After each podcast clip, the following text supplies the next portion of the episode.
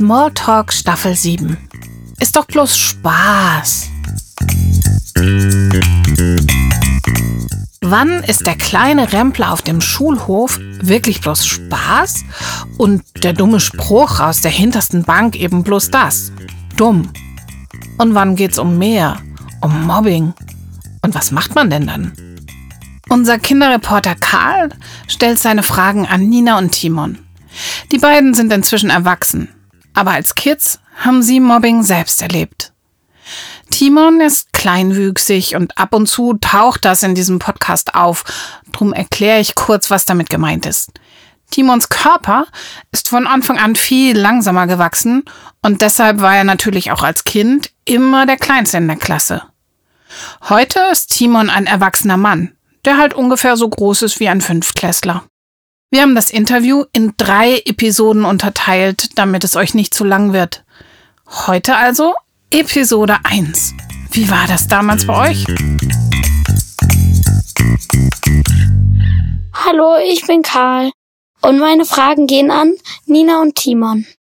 Ich heiße Nina, ich bin in Lörrach als Jugendarbeiterin unterwegs und ähm, verbringe sehr viel Zeit mit Jugendlichen, arbeite für eine christliche Jugendmission inzwischen, die Young Life heißt, aber auch mit einem Fuß an der FES in Lörrach an der Freien Evangelischen Schule, mit einem anderen Fuß an einem anderen Schulcampus und ähm, liebe Jesus, ich liebe Jugendliche, ich habe zwei tolle Töchter ich bin Timon Friedrichowitsch, FES-Lehrer, FES, Freie Evangelische Schule hier in Lörrach. Yeah, kommt alle dahin. Ähm, darf ich Werbung machen? Das war jetzt Werbung. Also ihr seht, ich bin äh, lustig, ähm, manchmal ein bisschen blöd ähm, und äh, liebe das Leben und die Freiheit und Leute und Sonne und ja, bin kleinwüchsig. Magst du das nochmal machen? Warum? ich fand das cool. Ab wann spricht man vom Mobbing? Eine sehr gute Frage, die wir uns auch schon ein paar Mal wahrscheinlich gestellt haben. Ähm, ab wann spricht man von Mobbing? Ich glaube, das ist eine persönliche Einstellungssache.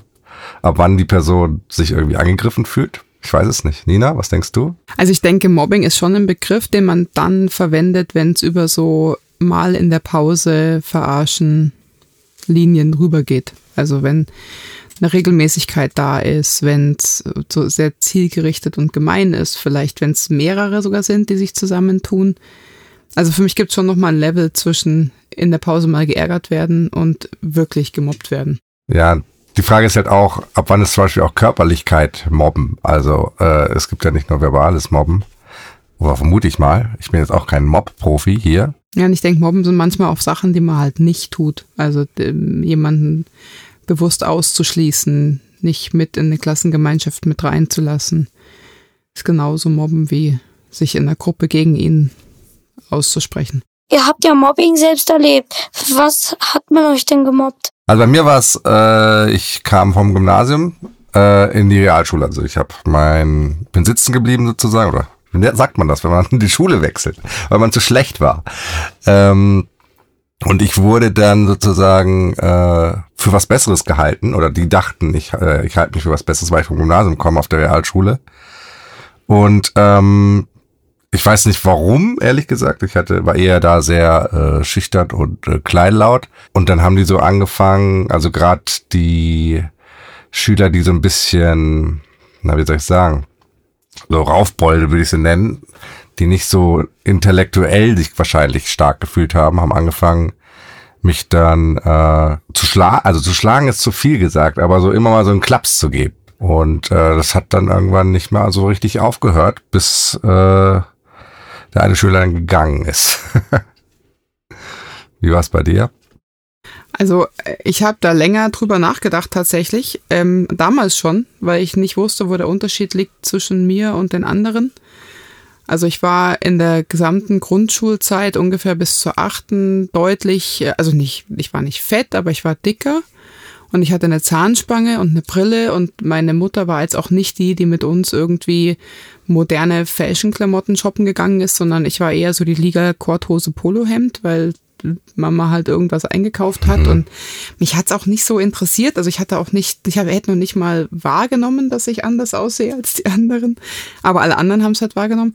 Insgesamt glaube ich aber, es hat auch was mit so einem, ich war halt super unsicher. Und ich, ich glaube, diejenigen, die sich halt über das Mobben und über das Ärgern von anderen stark machen, die, die riechen Angst. Also die sind, glaube ich, so wirklich wie so, wie so Jagdhunde. Die riechen das einfach, wenn jemand unsicher ist und so eine ganz, so eine Mäh-Mäh-Mäh-Ausstrahlung hat und, und nicht mit, hey, hier bin ich, in die Klasse kommt.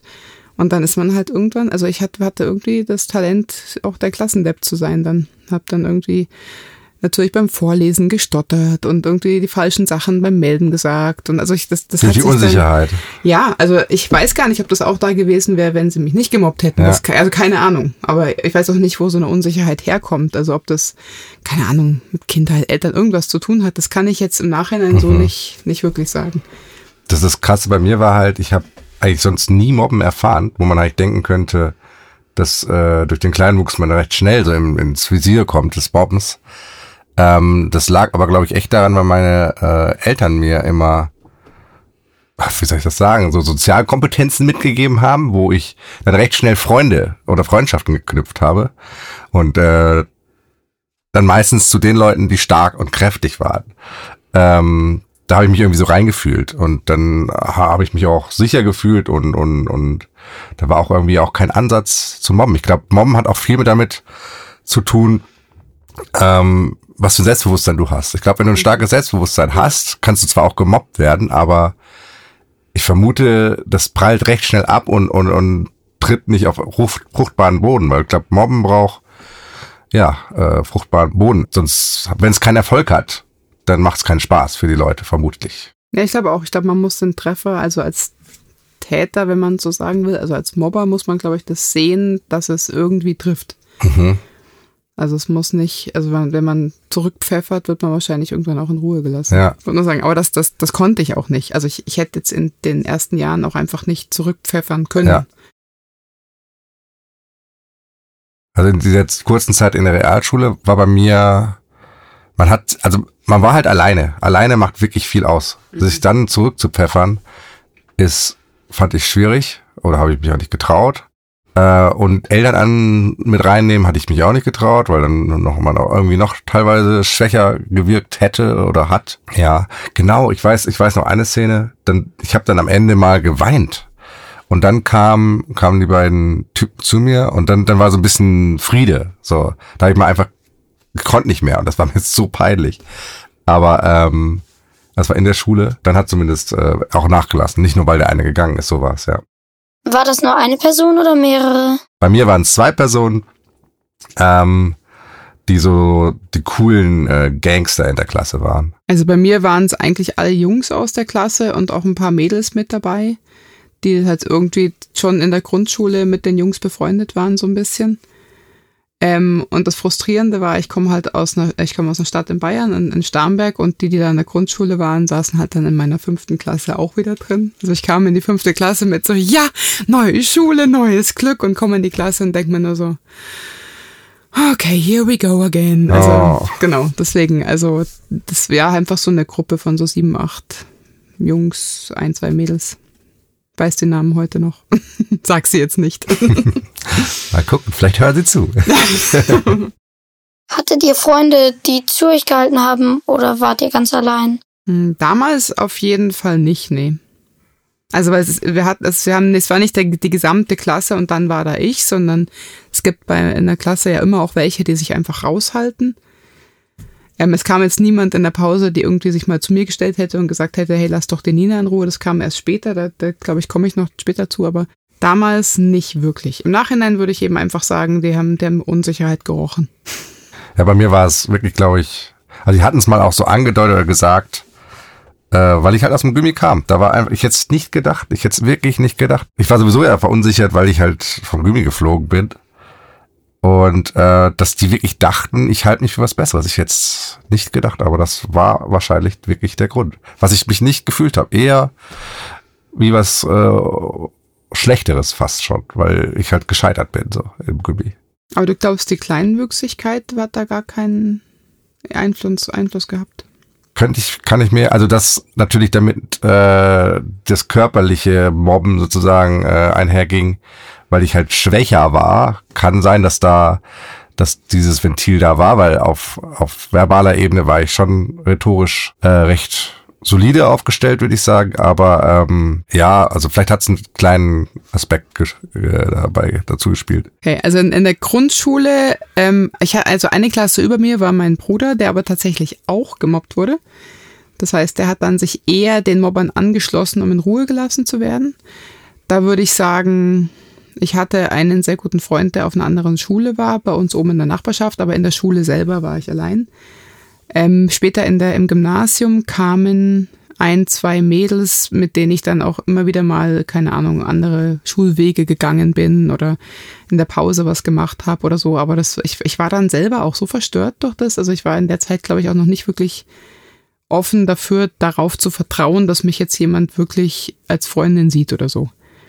Also das hinterlässt ja auch Spuren. Also man, man schließt sich dann ein Stück weit ja auch irgendwann selber aus. Bei mir, also ich, also die beiden äh, Jungs, die waren schon, die haben sich irgendwann selbst, ich weiß gar nicht wie, so ein bisschen selbst aus dieser Klassengemeinschaft katapultiert. Äh, und das hat mir natürlich Halt gegeben dann in der Klassengemeinschaft. Ich kann mich aber ehrlich gesagt nicht mehr genau dran erinnern, dass sie für mich eingetreten sind. Also die Klasse jetzt oder irgendwelche Freunde oder ansatzweise Freunde, ich war ja noch nicht lang da, ähm, die da waren. Aber sie haben zumindest nicht mitgemacht. Das, äh, das war wichtig. Habt ihr etwas dagegen unternommen? Nee, ich hätte auch gar nicht gewusst, was. Also meine Eltern waren, waren beide berufstätig. Und ich habe eine ganz, ganz tolle Großtante gehabt, die bei uns daheim ge gekocht und, und aufgeräumt hat und für uns da war. Aber die war eben damals schon Ende 60 oder so. Und die war auch eine sehr, sehr starke Beterin. Also die hat auch für uns immer gebetet. Also ich hätte jetzt auch gar nicht gewusst, was ich unternehmen soll. Ich, es gab einmal eine Situation, ich habe mich dann, ich war so eine Leseratte und habe mich dann in der Pause oft einfach ins Mädchenklo eingesperrt, weil die Pause war halt so Schlachtfeld. Also in der Pause laufen sie alle frei rum und keiner hält die wilden Raubtiere fest. Das heißt, ich habe halt mein Buch genommen und irgendwie mein Pausenbrot und habe mich im Mädchenklo eingesperrt. Einmal war das Buch so spannend, dass ich den Pausengong überhört habe.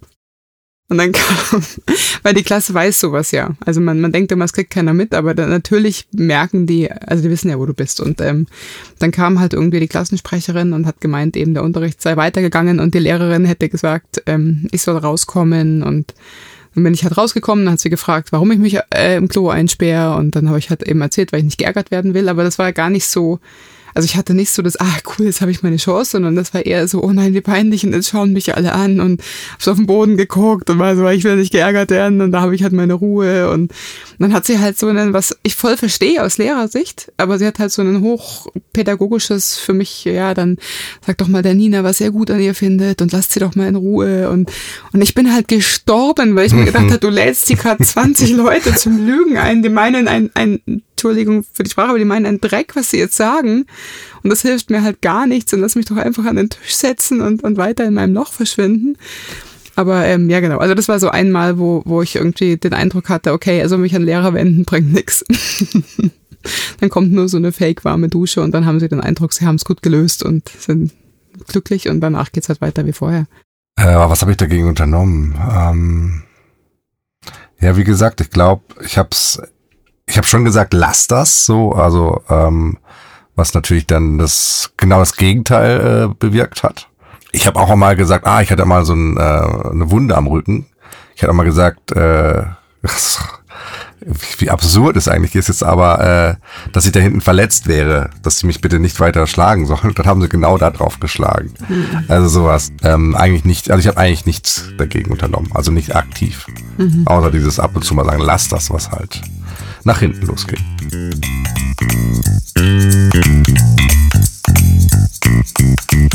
Smalltalk! Tja, vielleicht nickt jetzt der eine oder andere von euch und sagt, kenne ich, das habe ich auch schon erlebt. Wenn ihr da mittendrin steckt, dann sucht euch unbedingt eine erwachsene Person, die euch beisteht. Das könnten Eltern, Lehrer, Trainer oder jemand aus eurer Gemeinde sein. Das Wichtigste ist, nicht damit allein zu bleiben.